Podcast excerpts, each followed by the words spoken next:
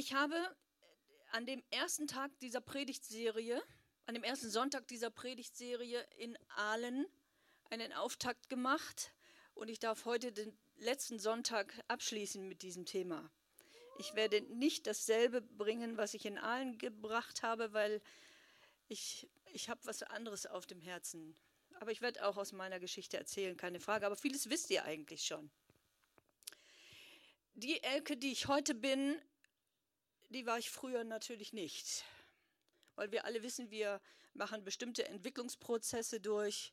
Ich war früher sehr, sehr schüchtern. Ich habe nie auch nur irgendjemand angesprochen. Ich habe, bin knallrot geworden, wenn mich jemand angesprochen hat. Ich habe nicht mal von den lieben Tanten und Onkeln, die es in, alle in der Gemeinde gab und viele von der Sorte, weil damals hat man alle mit Tante und Onkel angesprochen dass man jemanden mit Vornamen nennt, äh, das wurde erst viel später eingeführt. Und wenn die dann so ihre Bonbons aus der Tasche zogen, ich habe es nicht angenommen. Obwohl meine Familie eine Familie ist, die immer nach außen hin war, die immer mit Leute eingeladen haben, die immer unterwegs waren, auch im Glauben und in der Gemeinde. Aber ich war so schüchtern, dass mich gar niemand ansprechen durfte. Könnt ihr euch gar nicht vorstellen. Ne? Später einmal auf der Arbeit hatten wir ein Erlebnis und das zeigt, dass bei mir eine Entwicklung eingesetzt hat. Da hat unser Chef mal gesagt, ich habe an der Kasse gearbeitet, äh, da hat er mal gesagt, also ich möchte nicht mehr, dass ihr mit den Leuten, mit den Kunden hier privat redet, weil es wird hier gearbeitet. Wir haben sehr freundlich mit den Leuten geredet, auch mal gefragt, was macht der Opa, wie geht es dem Kind. Wir haben aber immer dabei gearbeitet. Also man konnte uns, äh, auch meinen Kollegen, keine Vernachlässigung der Arbeit, äh, das hat mich so wütend gemacht. Meine Kolleginnen haben alle den Kopf eingezogen, haben geduckt bei der Rede, die der Chef hielt. Und ich platzte volle Kanne raus und habe gesagt, lieber fresse ich ein Stück trocken Brot, als dass Sie eine Maschine aus mir machen. So, und jetzt können Sie mir kündigen. Es ging ein Zucken durch die Reihen meiner Kollegin und mein Chef der wusste überhaupt nicht mehr, was er sagen sollte. Und irgendwann fingen alle an zu lachen und er sagte, ach, Frau Brandner, Ihnen ist auch nicht beizukommen. Und die Sache war erledigt. Und da habe ich gesagt, ey, die Leute kommen hierher aus der Stadt in das Dorf, wo wir wohnen, um bei uns einzukaufen, weil wir so freundlich mit denen umgehen. Und wenn Sie mir nicht nachweisen, schwarz auf weiß, dass ich meine Kasse nicht ordentlich führe, dass ich nicht ordentlich arbeite, dann werden Sie aus mir keine Maschine machen. So, lieber fresse ich ein Stück Trockenbrot. Das war im Süden sehr norddeutsch, das war sehr ungewohnt. Aber daran seht ihr, ich war nicht mehr die, die ich mal früher war. Und ich habe mir manches Mal überlegt, wie kam das? Dass es bei mir eine Wende kam, gab, dass ich plötzlich vom Menschen reden kann, dass ich plötzlich Dinge leiten kann, dass ich große Projekte in Gang setzen kann. Wie kam das? Und ich habe Spaß dran. Ich fühle weder Burnout noch irgendwas. Ich habe wirklich Freude daran, auch wenn es mal 14 bis 16 Stunden geht oder die halbe Nacht. Das macht nichts. Ich habe etwas gemerkt in meinem Leben, auch aufgrund meiner Erziehung, dass das Denken, ich hatte letztes Mal das Thema Entscheidungen und jetzt möchte ich mit dem Thema Denkweise weitermachen. Das Thema Denken hat den Prozess in meinem Leben in Gang gesetzt. Ich bin aufgewachsen in einer Familie, es war sehr traditionell, sehr gesetzlich. Meine Eltern liebten den Herrn über alles und sie wollten alles richtig machen. Alles richtig machen hieß, die, kind, die Kinder haben die richtige Frisur, die Halleluja-Zwiebel muss sitzen, weiße Bluse, schwarzer Rock, keine Hose, Sünde, also im, zur, zur Faschingszeit zur Schule gehen ging gar nicht. So was Weltliches machen wir nicht mit. Nur wir Kinder wurden immer mehr isoliert. Und meine Eltern dachten, sie tun das Richtige, weil sie wollen uns einen heiligen Lebensstil beibringen. Und so lernte ich nie, einen Stand zu haben, eine Position zu ergreifen, weil das macht man nicht. Das macht man nicht, das macht man nicht. Wir wollen doch dem lieben Heiland gefallen. Wir wollen doch alle mal in den Himmel kommen. Wenn du ins Kino gehst und dann kommt Jesus und der geht da am Kino vorbei, du bist raus. Das erste Mal, als ich es gewagt habe, heimlich in eine Disco zu gehen, was glaubt ihr, was ich für ein Herzbubbern gehabt habe? Weil wenn Jesus jetzt vorbeigeht, geht er direkt an der Disco vorbei und ich bin da drin. Ich war ganz schnell wieder draußen. Prägung macht unwahrscheinlich viel mit uns. Und es ist gar nicht so leicht, das abzuschütteln. Tanzen war vom Teufel. Mein Sohn ist ein Tänzer. Und ich liebe das, weil ich finde, das sieht so edel aus. Aber ich kann mich nicht überwinden, das zu tun. Das ist irgendwie noch hängen geblieben, aber macht auch nichts. Ich genieße es, wenn andere das machen. So, wir lernen unser Leben lang mit Dingen, die Menschen von uns fordern, die Menschen uns antrainieren. Und irgendwann kommt man an einen, an einen Punkt, wo man sagt, ich muss das hinterfragen. Ist das alles wirklich so richtig? Die Gefahr natürlich, wenn man so sehr gesetzlich aufgewachsen ist, ist, dass man von der anderen Seite vom Pferd runterfällt. Ich war immer sehr angepasst. Wir waren sechs Kinder zu Hause und zwei meiner Schwestern sind komplett ausge, ausgebrochen. Und immer wenn wir uns treffen, dann erzählen wir dann manchmal von den guten alten Zeiten und lachen uns kaputt darüber, wie sie denn aus dem Fenster gesprungen sind, wie die beiden in Braunschweig über diese Nuttenstraße gewandelt sind und haben mal einen auf so gemacht. Gefährlich hoch drei. Meine Mutter sagt immer, wie gut, dass ich nicht alles wusste. Irgendwann nachts um drei oder vier morgens kamen sie dann nach Hause und mein Vater war da ganz cool. Der hat einfach die Türen alle zugeschlossen, die kamen nicht rein. Also er hat unten die Kellertür aufgelassen, das war dann noch seine Gnaden, Gnadenaktion, aber da oben zur Wohnung rein, die hat er zugeschlossen und dann haben die irgendwann im Keller kampiert. Und meine Mutter hat es mit Schläge versucht, die hat es mit Hausarrest versucht. Es war nicht zu bremsen, die waren immer schlimmer. Und meine Schwester sagt heute, sie sind alle beim Herrn. Sie, also sie sind alle gläubig geworden. Ähm, keine Sorge. Meine Schwester, die sagt heute, eines Tages hat meine Mutter, hat unsere Mutter sich verändert. Sie hat nicht mehr getobt, sie hat nicht mehr geschrien, sie hat keine Moralpredigt mehr gehalten. Was hat sie gemacht? Sie hat im Wohnzimmer gesessen und gebetet. Bis drei, bis vier, sich mit Kaffee wachgehalten, gebetet, dass der Herr die Kinder bewahrt. Und wenn die dann nach Hause kamen, die Mädels, und sich reinschlichen, inzwischen hatten sie dann Schlüssel, dann sagt meine Schwester, hätte sie doch getobt. Dass sie einfach da sitzt und ich weiß genau, ich bin schuld, dass sie sich die Nacht um die Ohren schlägt. Und sie sitzt da und betet und sagt nur, na dann können wir jetzt ja schlafen gehen. Sagt sie, das war die größte Strafe. Und irgendwann hat der Herr sie gepackt und sie kamen alle wieder zurück. So ist das sehr interessant, was so Prägungen und Gedankenrichtungen mit uns machen. Das Erste, woran ich denken musste, ist, ich möchte oder Veränderung passiert dann, wenn ich mein Denken dem Niveau Gottes anpasse. Nicht das, was XY sagt, nicht das, was Pastor sowieso sagt oder was gerade die neueste Welle ist. Ich habe viele Wellen in Deutschland erlebt. Es gab die Heilungswelle, jeder, der nicht geheilt ist, offensichtlich geheilt ist, glaubt nicht. Man hat Leute in Schubladen gepackt.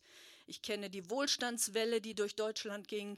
Sie sagen, Gottes Segen muss sichtbar sein. Jeder muss ein Haus und ein Cadillac haben, sonst machst du irgendwas nicht richtig. Und so weiter und so fort. Viele Wellen sind über Deutschland, über die Christenheit in Deutschland gegangen. Und ich dachte, wow, was Denken mit einem macht. Was Denken mit dem Gottesbild, das ich habe, macht ist unwahrscheinlich. Und ich möchte mit euch mal so ein paar Dinge durchlaufen, die das Denken auf göttlichem Niveau einfach beschreiben. Ich möchte, dass es klingelt bei euch, wenn ihr anfangt, über Geda eigene Gedanken zu stolpern, dass ihr sagt, ist es jetzt wirklich menschlich oder hat das jetzt göttliches Niveau?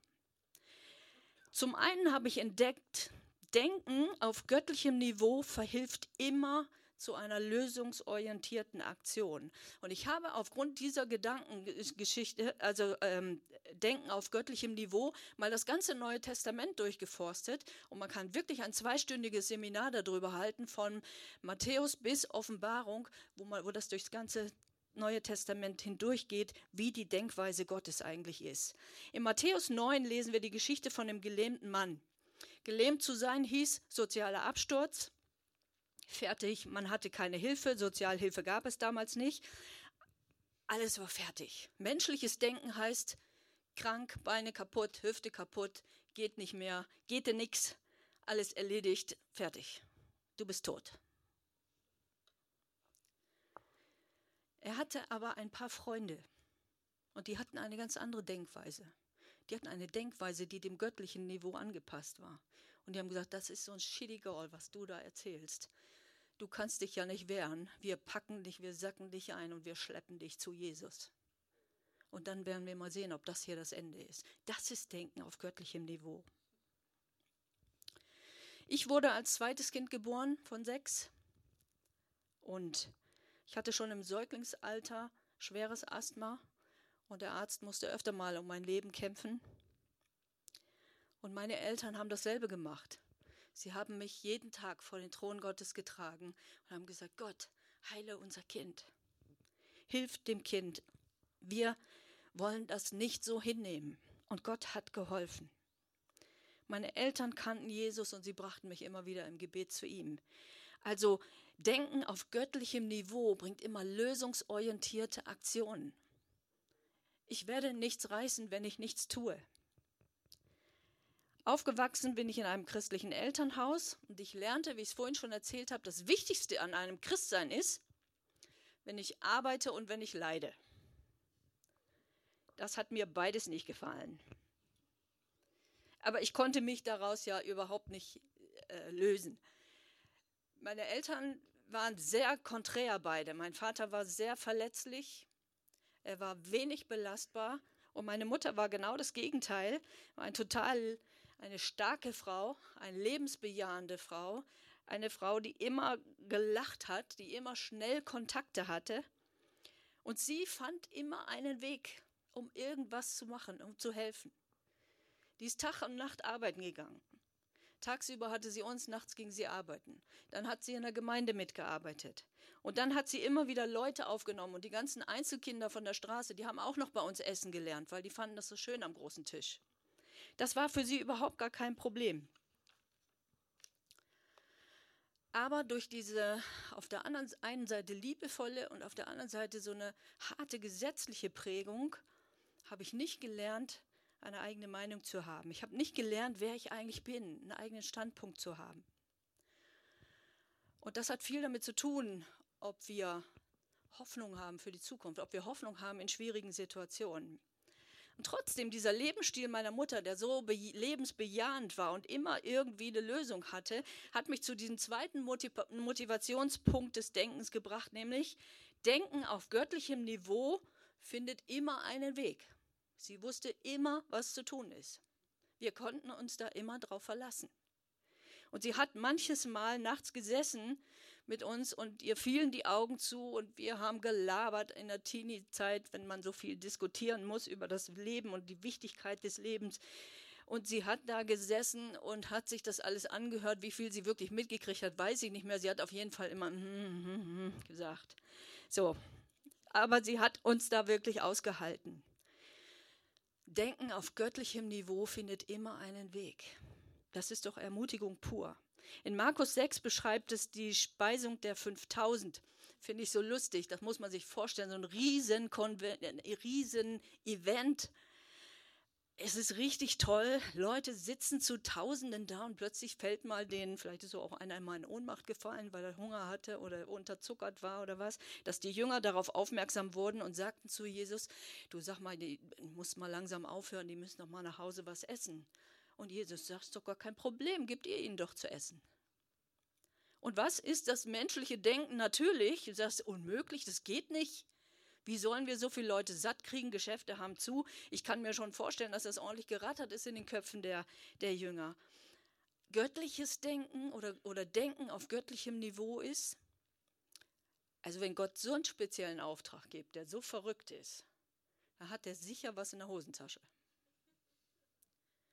Wäre, die, wäre auch eine Möglichkeit zu denken. Warum denken wir immer gleich, geht nicht, kann ich nicht, mache ich nicht, traue ich mir nicht zu. Warum haben wir immer gleich solche Gedanken? Oder was, wenn es schief geht? Das kommt ja automatisch. Das brauche ich mir gar nicht herholen. Das kommt automatisch. Und ich mache es immer wieder mal so, dass ich es veranschauliche, indem ich sage, ich nehme diese Gedanken, weil im Wort steht, wir nehmen diese Gedanken gefangen unter den Gehorsam Christi. Ich nehme diesen Gedanken, es ist unmöglich, und ich lasse den mal durch einen, wie heißt das? Schredder, Büroschredder, wie heißen die? Aktenvernichter. Ich lasse das mal durch einen Aktenvernichter. Und ich sage, ich vernichte diesen Gedanken ganz bewusst, weil der quält mich. Der hält mich davon ab zu glauben. Der nimmt mir jegliche Freudigkeit und Fröhlichkeit. Ich begann eine Lehre als Arzthelferin nach der Schule und die Frau des Doktors, die schämte sich für mich, weil ich war die Tochter eines VW-Arbeiters, eines Fabrikarbeiters. Und so wurde immer wieder etwas auf mich, auf mich gelegt. Du bist nicht genug.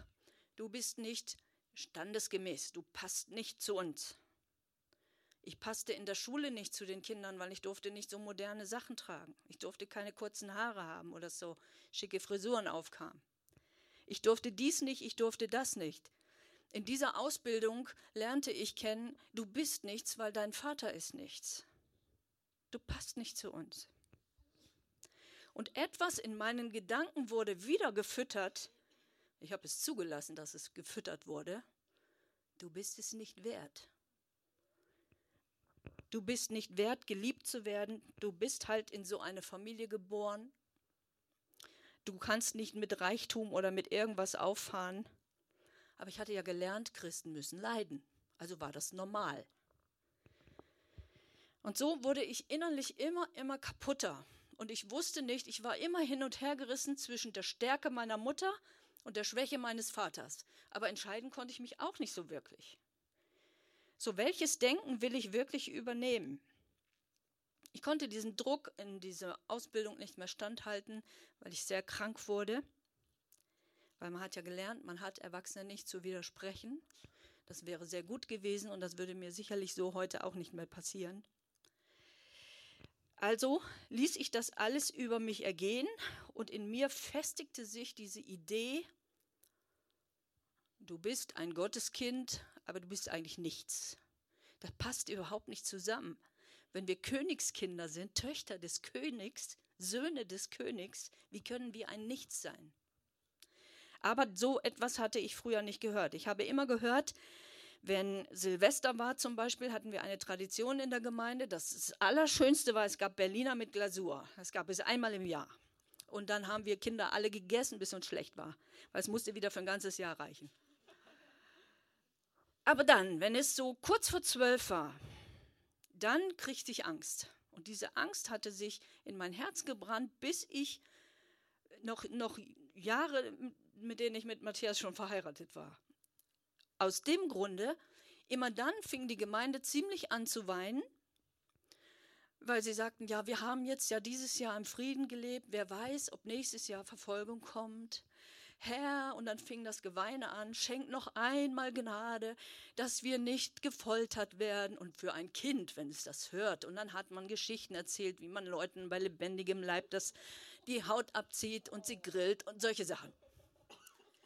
Silvester 23 Uhr 50 fing meine psychische Folter an. Und ich konnte nicht Silvester feiern, als ich auch erwachsen war. Und als ich mit Matthias verheiratet war und wir sind in den Gemeinden gewesen und wir haben tolle Silvesterfeiern gefeiert. Ich habe sie auch alle mitgemacht. Das hat kein anderer gemerkt. Aber in mir war es genauso wieder der Kampf rechtsrum und der Kampf linksrum. Herr, ich möchte einmal frei sein von diesem Gedanken, nächstes Jahr kommt was ganz Furchtbares. Und Matthias sagt, was hast du? Jedes Jahr mit Jesus wird schöner als das Jahr vorher. Ihr kennt ihn ja. Es gab damals, wurde auch dieser alte Chorus oft gesungen, jeder Tag mit Jesus ist schöner als der Tag vorher. Meine Perspektive war das nicht. Verrückt.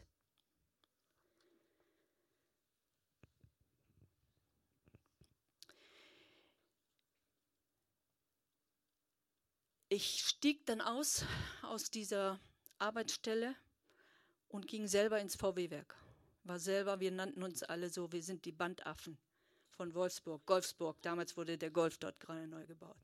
Die Bandaffen von Golfsburg. Auch nicht unbedingt ein schöner Titel. Vier Jahre arbeitete ich dort. Ich machte meinen Führerschein. Ich kaufte mir ein Auto. War richtig klasse. Nein. Flog erstmal nach Amerika. War auch toll. Und in dieser Zeit lernte ich ein bisschen Abstand zu haben von dem, was alles auf dieser, in diesem Ausbildungsplatz passiert ist. Und ich musste mir wirklich überlegen, es war ein langer Prozess, bestimmte Dinge zu vergeben. Und deswegen ist mein dritter Punkt, Denken auf göttlichem Niveau zeigt sich in einer Haltung des Vergebens. Wenn du nicht in diese Haltung des Vergebens hineinkommst, das heißt nicht, Dinge passieren und du musst dich kasteien in der nächsten Minute zu vergeben. Manchmal ist Vergebung auch ein langer Prozess und Vergebung steht am Ende dieses Prozesses. Gott weiß das auch. Und da dürfen wir auch barmherzig mit uns sein. Und mir fiel da die Apostelgeschichte 7 ein, als der Stephanus, der so gerecht war, das muss ein toller Mann gewesen sein. Und diesen Mann steinigen sie wie ungerecht das Ganze war. Das ist menschliches Denken. Es ist total ungerecht. Es ist überhaupt nicht fair. Warum hassen die so einen Menschen? Warum verachten mich Menschen? Das ist unfair. Und wenn man in dieser Haltung ist, dann baut man Rebellion auf, ganz klar. Und diese Rebellion endet in einem bitteren Herzen. Und auch das habe ich durchleben müssen in vielerlei Weise. Das will ich jetzt gar nicht alles erzählen. Denken auf göttlichem Niveau sagt aber, was immer auch passiert, ich bin in der Hand Gottes. Manchmal musste ich sogar sagen, ich habe es ja gar nicht nötig, mich zu rechtfertigen. Wieso rechtfertige ich mich hier eigentlich? Er trägt mich durch und durch diese Haltung lerne ich auch andere Menschen zu vergeben. Ich lerne, und das habe ich immer gesagt, Leute, wenn ich in eure Gemeinde komme, spätestens dann wird die Gemeinde unvollkommen. Da müsst ihr euch drüber klar sein, weil ich bin nicht vollkommen und ich hoffe, ihr könnt damit leben. Deswegen ist für mich der vierte Motivationspunkt Denken auf göttlichem Niveau macht Unmögliches möglich. In Amerika bin ich mal in einer Veranstaltung gewesen von über 20.000 Leuten. Das hatte ich so auch noch nie vorher erlebt, so viele Menschen in einem Gottesdienst. Und plötzlich sah ich mit eigenen Augen, wie Blinde sehend wurden, Lahme gehen konnten und andere Leute geheilt wurden. Und ich konnte dem Gottesdienst gar nicht. Ich habe nur mit offenem Mund da gesessen und meine Freundin hat das alles übersetzt. Und ich habe nur geguckt. Ich konnte, ich habe mitgeschrieben. Eine Frau vom Rollstuhl aufgestanden. Der kann tatsächlich bis drei zählen. Der kann tatsächlich die, die, die, die Deko sehen oder solche Sachen. Ich habe ich hab dieses Heft noch, wo ich das alles reingeschrieben habe, weil ich so fasziniert war von etwas, was ich, was ich ganz anders erlebt hatte. Und plötzlich lernte ich ein Evangelium kennen, das ein Hauch von Freiheit hatte, das ein Hauch von dem liebenden Vater hatte, das ein Hauch davon hatte oder mir eine Idee davon vermittelt hat, was es heißt, begeistert zu sein für Jesus. Weil es niemand anders gibt, der größer ist als er, weil es niemanden gibt, der Unmögliches möglich machen kann. Und das hat mich sehr fasziniert. Wir haben viele Geschichten erlebt, auch als wir unsere Kinder adoptiert haben. Ähm, wir haben eine Frau gehabt vom Jugendamt, die sehr, als wir den Team aus Rumänien holten, die sehr anti ausländische Kinder war, also die das nicht wollte, dass ausländische Kinder ins Land kommen. Und sie hat gesagt, Sie können dahin fahren, aber ich sage Ihnen gleich, ich verweigere, äh, dass er hier die Staatsangehörigkeit kriegt. Ich werde mich dafür einsetzen, dass er heimatlos ist. Und dann kriegt er auch keine Krankenversicherung und dann haben Sie ein staatenloses Kind und müssen mal sehen, wie Sie damit fertig werden. Und in dieser Zeit, als wir tatsächlich zurückkamen, und wir keine Chance hatten auf diese Adoptionsanerkennung, die wir da gemacht haben, lernten wir eine Familie kennen, die auch schon mit dieser Frau in Kontakt war und die sagt, wissen Sie was, wir haben schon eine Selbsthilfegruppe gebildet. In der Gruppe ist auch ein Anwalt, der wohnt in München. Wir waren damals noch in, in, in Kehl. Äh, aber das macht nichts. Es gibt eine ganz andere Behörde, wo Sie hingehen können. Und dann nehmen Sie die ganzen Papiere mit und dann flutscht das. Und ich bin also in die Auslandsbehörde gegangen, in die Einwanderungsbehörde, habe denen das alles vorgelegt und ich war fünf Minuten später draußen und hatte die Anerkennung für unser Kind. Und das Schöne war, ich habe dann bei der Krankenkasse angerufen und gesagt, ja, so und so sieht das aus. Wie ist das? Ist das tatsächlich so, dass er hier nicht krankenversichert werden könnte, wenn wir doch die legale Adoption haben, äh, hinter uns gebracht haben? Und dann sagt sie, na, wo gibt es denn sowas, wenn die Adoption legal ist? Na, selbstverständlich wird der bei Ihnen versichert. Wie läuft denn das überhaupt? Meine Tochter kriegt auch kein Kind. Kann die nicht auch noch, können Sie das nicht vermitteln, dass die da auch noch mal in Rumänien ein Kind holt? Die ist dann ein paar Monate später noch dahin gefahren. Wir hatten alles, was wir brauchten. Und Gott hat Unmögliches möglich gemacht. Wir haben viele Geschichten darüber äh, erlebt, gerade mit dieser Adoption von Timo. Wenn ich die Geschichte von Zachäus lese, äh, Zacharias und Elisabeth, die finden wir in Lukas 1, die keine Kinder kriegen konnten. Menschlich gesehen sagt, ey, die biologische Uhr tickt. Keine Chance. Gott besucht Zacharias und versprach ihm einen Sohn. Und jetzt liegt es an mir, an meinem Denken. Gucke ich auf das, was nicht möglich ist? Oder kann ich sagen, Gott, wenn du das versprichst, dann kommen spannende Zeiten auf uns zu dann will ich dir vertrauen. Und dieses Wunderkind wurde geboren. Diese Geschichte mit unseren Kindern kennt ihr, dass ich das erste Kind verloren habe, dass ich dann nicht mehr schwanger wurde und dass Gott uns am Ende beschenkt hat mit drei Kindern. Er macht Unmögliches möglich.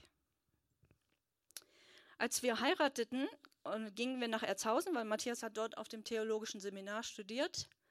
Und das war nicht so einfach, weil so Frankfurter Ecke ist ein richtig teures Pflaster. Und ich habe viele, viele Stunden gearbeitet, um uns irgendwie über Wasser zu halten, solange er studiert hat.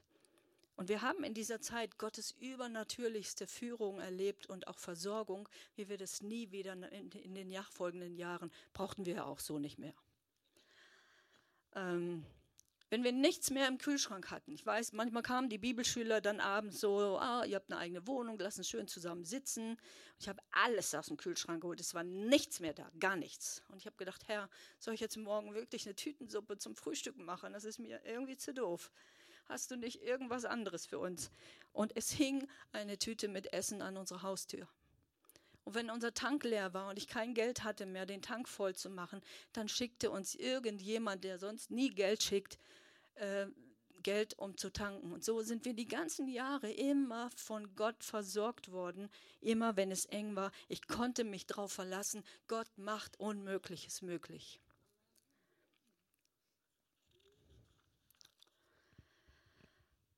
Ich habe in Rendsburg gesagt, Herr, geben ist so ein Faktor, der richtig toll ist, weil ist auch ein bisschen eigennützig, weil die Bibel hat ein Versprechen gegeben. Gott hat uns ein Versprechen gegeben. Wenn wir gerne geben, beschenkt er uns. Also wenn ich meine Fenster aufmache und wenn er seine Fenster aufmacht des Segens, dann ist es noch eine andere Dimension. Und ich habe gesagt, Herr, ich würde gerne die Gemeinde unterstützen in bestimmten Bereichen, aber ich weiß nicht wie. Was hältst du davon, wenn du mir Obst gibst und ich koche für dich Marmelade? Ich habe über ein Jahr Obstgeschenk gekriegt, kiloweise jede Woche.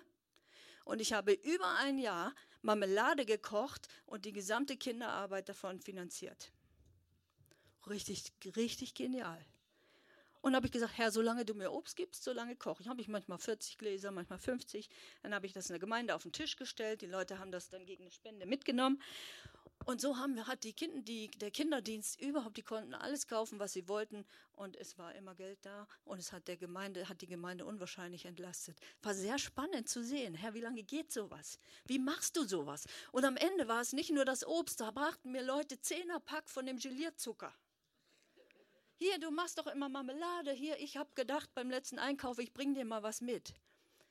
Genial. Gott lässt sich auf richtig verrückte Dinge ein und manchmal kann man aus nichts ganz viel machen und das Werk des Herrn unterstützen. Ich lernte das fünfte Geheimnis kennen. Denken auf göttliches Niveau hilft, gerne zu geben und dadurch selbst gesegnet zu werden. Und das wird im Korinther, 2. Korinther 9, Vers 6 bis 8 beschrieben wie du geben sollst, nämlich fröhlich, frei, gerne, sehe reichlich und so weiter und so fort. Ich bin so dankbar. Ich war gestern so stolz. Ich war ja auf dieser äh, Tagung Und meine beiden anderen erzählten, oh, in unserer Gemeinde darfst du ja nicht das Wort geben erwähnen. Ich sage, wieso das denn nicht? Das ist doch genauso ein Thema wie Bekehrung. Wenn ich sage, Herr, ich gebe dir alles, was ich, ich gebe dir mein Leben, dann sage ich doch auch, Herr, du bist der Chef über, über alle Bereiche meines Lebens. Also für mich ist es so eine Frage, kenne ich gar nicht. Und habe ich gedacht, ich freue mich so, dass wir so mit allen Themen einfach offen umgehen können und sagen können, natürlich, das Werk des Herrn wird so gebaut. Und ich bin froh, dass wir keine Kirchensteuern erheben müssen, um unser Gemeindehaus zu bauen, sondern wir können sagen, ey, das ist unser Ding das stellen wir dahin für das Reich Gottes und wir geben, was wir können. Und Gott stellt sich dazu und gibt uns zurück und wir dürfen seine Segnungen erfahren. Menschliches Denken natürlich sagt, ey, wenn ich gebe, habe ich ja nichts. Ich muss mal gucken, was am Ende des Monats noch übrig ist und dann kann ich auch noch was in die Kollekte geben. Das ist menschliches Denken. Denken auf göttlichem Niveau sagt, ich gebe gerne, weil Gott mir ein tolles Versprechen gegeben hat. Und ich bin ja schön blöd, wenn ich nicht dafür sorge, dass ich Segen kriege, dann schieße ich mir doch selber ins Knie. Er hat versprochen, zu vermehren, was ich investiere. Und wenn wir ehrlich sind und durch unser Leben mal gehen, es ist immer mehr draus geworden, als wir eigentlich investiert haben. Oder? Kurz bevor wir in unsere erste Gemeindearbeit gingen, verlor ich ja unser erstes Kind. Und ich fiel, kam in die Falle zurück des alten Denkmusters, des alten, ein altes Denk, in ein altes Denkmuster, das hieß, du bist auch noch zu blöd, ein Kind zu kriegen. Du bist nichts, du bist es nicht wert. Gott hat dich vergessen. Ihr kennt die Geschichte. Gott hat mich benachteiligt. Und erst viel später fiel mir unser Trautext wieder in, den, in die Hände und da stand nichts aus Römer 8, nichts wird dich aus seiner Liebe reißen. Nichts. Gar nichts. Nichts ist nichts. Kein Erlebnis, keine Menschen, nichts. Und deswegen habe ich begriffen, Selbstmitleid und Selbstaufgabe ist kein Luxus, den wir uns geleisten sollen, sondern das ist ein, eine Zerstörung auf Raten. Das ist eine Selbstverletzung auf Raten. Und deswegen habe ich mich von diesem Gedankengang total distanziert. Habe gesagt, Gott, du bist Herr über Leben und Tod. Und außerdem kam mir der Gedanke, ein Kind habe ich auf jeden Fall gesichert. Das kann nicht mehr verloren gehen. Das ist beim Herrn und das werde ich wiedersehen. Und deswegen distanziere ich mich von diesem menschlichen Denken. Das macht nicht meinen Wert aus, ob ich der Welt zeigen kann, ich bin gesegnet dadurch, dass ich ein Kind zur Welt bringen kann. Denken auf göttlichem Niveau bewahrt vor Selbstaufgabe und Selbstmitleid. Da haben wir Römer 8 als Vorbild. Nicht der Wert meiner Leistung macht's, sondern ich bin einfach geliebt. Ich bin einfach ich. Ich darf einfach ich sein. Und dadurch, dass Gott mich tatsächlich gemacht hat, wie Magda das so schön gesagt hat, habe ich meinen Wert bereits mitgeliefert gekriegt den muss ich gar nicht suchen oder in jahrelanger Therapie aufarbeiten. Ich habe ihn mit in die Wiege gelegt gekriegt, sonst wäre ich nicht da. Der siebte Punkt, das Denken auf göttlichem Niveau, zeigt sich in großer Zuversicht. Und da lesen wir in Johannes 10, wie der Hirte seine Schafe umsorgt. Menschliches Denken sagt immer, ich muss alles alleine tun. Ich habe viele Jahre nach diesem Muster gelebt und ich habe Arbeit gesehen, ich habe sie gemacht. Ich habe nie gefragt, ob das der Wille Gottes ist. Das mache ich heute anders, weil ich merke, ich will auch hier das Denken nach göttlichem Niveau leben und sagen, Herr, was willst du, dass ich tun soll? Ich will, dass du der Hirte bist, dem ich einfach nachfolge und ich habe keine Lust mehr, irgendwelche Wege zu gehen, die mich auspowern. Ich habe keine Lust mehr, Wege zu gehen, in denen ich nicht glücklich bin, sondern ich will wissen, dass sich die Wolkensäule erhoben hat und dass du mir vorangehst. Und alles andere will ich nicht mehr. In den Jahren, mit denen ich jetzt schon so mit Jesus unterwegs bin, habe ich eins verstanden. Wenn du wachsen willst, dann fang an, anders zu denken. Es gibt einen Spruch, den habe ich glaube ich schon mal gesagt, der heißt, ich lasse mir doch von mir nicht alles gefallen. Also wenn ich immer so negativ denke, zerstöre ich mich Ich zerstöre meinen Selbstwert, ich zerstöre meine Berufung, ich zerstöre mein, mein soziales Umfeld, weil wer kann immer mit einem Menschen zusammenlegen, der sich, leben, der sich ständig abwertet? Das ist anstrengend. Ich durfte und darf in meinem Leben immer noch viel lernen. In, ähm, in, in 1. Korinther 10, Vers 13, da steht es, dass Gott nicht zulassen wird, dass wir über die Maßen geprüft werden. Das heißt, auch als, als der Sohn meiner Schwester starb, hat sie genau das Richtige gesagt. Sie hat nämlich gesagt, Elke, wenn Gott mir das zutraut, dann hilft er mir auch, das zu tragen. Und das finde ich ist Stärke. Wenn Gott dir zutraut, dass du in dieser jetzigen Situation stehst, dann hat er damit ein Ziel. Und dann will er dir etwas beibringen, was zum Wachstum und zur Reife auf eine neue, dich auf eine neue Ebene hebt. Ich dürfte und darf immer noch viel lernen, aber ich übe mich in diesem, in diesem göttlichen Denken. Das ist nicht immer leicht, natürlich. Aber wenn ich das mal wirklich überlege, dann ist dieses Denken dafür verantwortlich, dass ich entspannt und gelassen bin. Weil wenn ich mich im Willen Gottes fühle, bin ich entspannt und gelassen. Wenn ich weiß, der Herr ist immer bei mir, dann weiß ich auch, ich komme da durch. Mit diesem Denken kann ich Vergangenheit abschließen. Und ich habe mich distanziert, ganz bewusst von dem Status als Vizemama, die immer zuständig war für ihre fünf Geschwister. Das hat gar keiner verlangt, aber ich als älteste Tochter hatte es trotzdem. Es hilft, Zweifel zu besiegen und damit auch den Kampf des Glaubens zu kämpfen. Und deswegen werden wir in 1 Timotheus 6, Vers 12 aufgefordert, diesen guten Kampf des Glaubens zu kämpfen. Und wenn wir die ganze, wir können die ganze Bibel so durchforsten und wir finden immer dasselbe. Fang an, deine Gedanken auf ein göttliches Niveau zu heben. Und fang an, dich selber zu unterbrechen und zu sagen, stopp, hier mache ich nicht mehr weiter weil das bringt mich nicht, das bringt mich nicht weiter. Fang an, menschliche Denkmuster, die nicht in Ordnung sind oder die, die, dass du die erstmal überhaupt aufspürst. Wir müssen sie einfangen, diese Gedanken manchmal, die, die verselbstständigen sich. Und wir müssen sie unter den Gehorsam Christi bringen. Da, wir können sie mal aufschreiben und mal gucken, wie die sich anhören. Manchmal muss ich, musste ich darüber lachen, was ich da so denke. Lass los, um die Vergangenheit auch wirklich aufzuarbeiten zu können. Übergib Gott einfach ganz neu diese, diese Bereiche, wo du sagst, ich habe es in 50 Bereichen schon geschafft, aber im 51. holt es mich immer wieder ein. Den muss ich noch anpacken. Heute treffe ich meine Entscheidung. Lerne deine Sprache zu verändern und zu korrigieren, weil die Bibel sagt ganz klar, was da drinne ist, das kommt auch raus. Und dann ist die Frage, kommt da wirklich göttliches Niveau raus oder kommt menschliches Niveau raus? Ich möchte uns zum Schluss etwas, ich habe eine ganz bewegende Geschichte gefunden. Die hat sich tatsächlich zugetragen äh, im, am 31.10.2006 in den Niederlanden. Dort war eine große Überschwemmung. Ich habe nachher auch so einen kleinen Film dazu mitgebracht, aber ich muss euch davor, weil es ist nur die direkte Pferderettungsaktion gefilmt worden. Ähm, es war eine große Überschwemmung und ganz, ganz viele Pferde, 100, 200 schätzt man, äh, haben sich auf eine kleine Anhöhe gerettet, die aber auch schon unter Wasser stand. Und diese Pferde waren schon drei Tage ungefähr da. Äh, die Feuerwehrleute, alle möglichen Leute von der Bundeswehr, die haben versucht, ähm, irgendwie die zu retten, sind mit Booten raus, haben wenigstens die kleinen Fohlen geholt. Äh, mit Hubschrauber konnte man das nicht machen, weil das hätte ja eine Panik auslösen können bei den Pferden. Und so äh, waren schon 18 dieser guten Pferde gestorben und sie wussten nicht, weil das Wasser wieder stieg, mussten sie diese ganze Aktion abbrechen.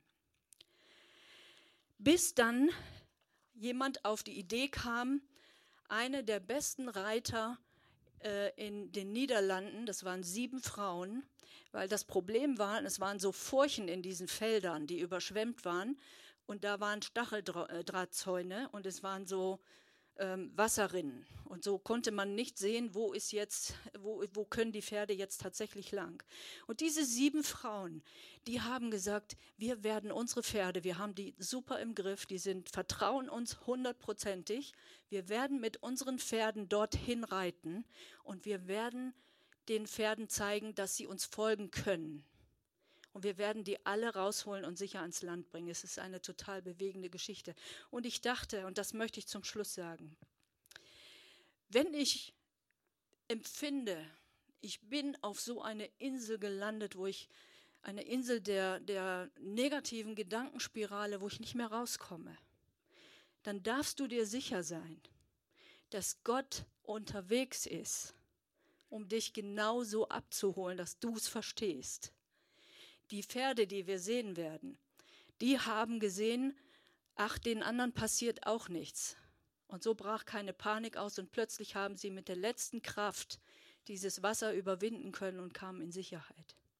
Sondern wenn wir uns mit diesem Gott verbinden und wenn wir ihm vertrauen, zu sagen, Herr, ich weiß nicht, wie ich hier runterkomme von der Insel, ich weiß nicht, wie ich hier reingekommen bin, ich weiß auch nicht mehr, wie ich hier rauskomme, dann vertraue ihm einfach, dass er dir Hilfe schickt. Und er wird es so machen, dass du es auf deine Weise verstehst. Und das finde ich so genial an Gott. Das habe ich viele Male erlebt. Ich möchte euch jetzt zum Schluss diesen Ausschnitt zeigen. Er geht ein bisschen länger, aber nehmt es einfach so ein bisschen als Meditation, also es sind ein paar Minuten, nehmt es einfach so als Meditation zu sagen, und das tut Gott auch für mich.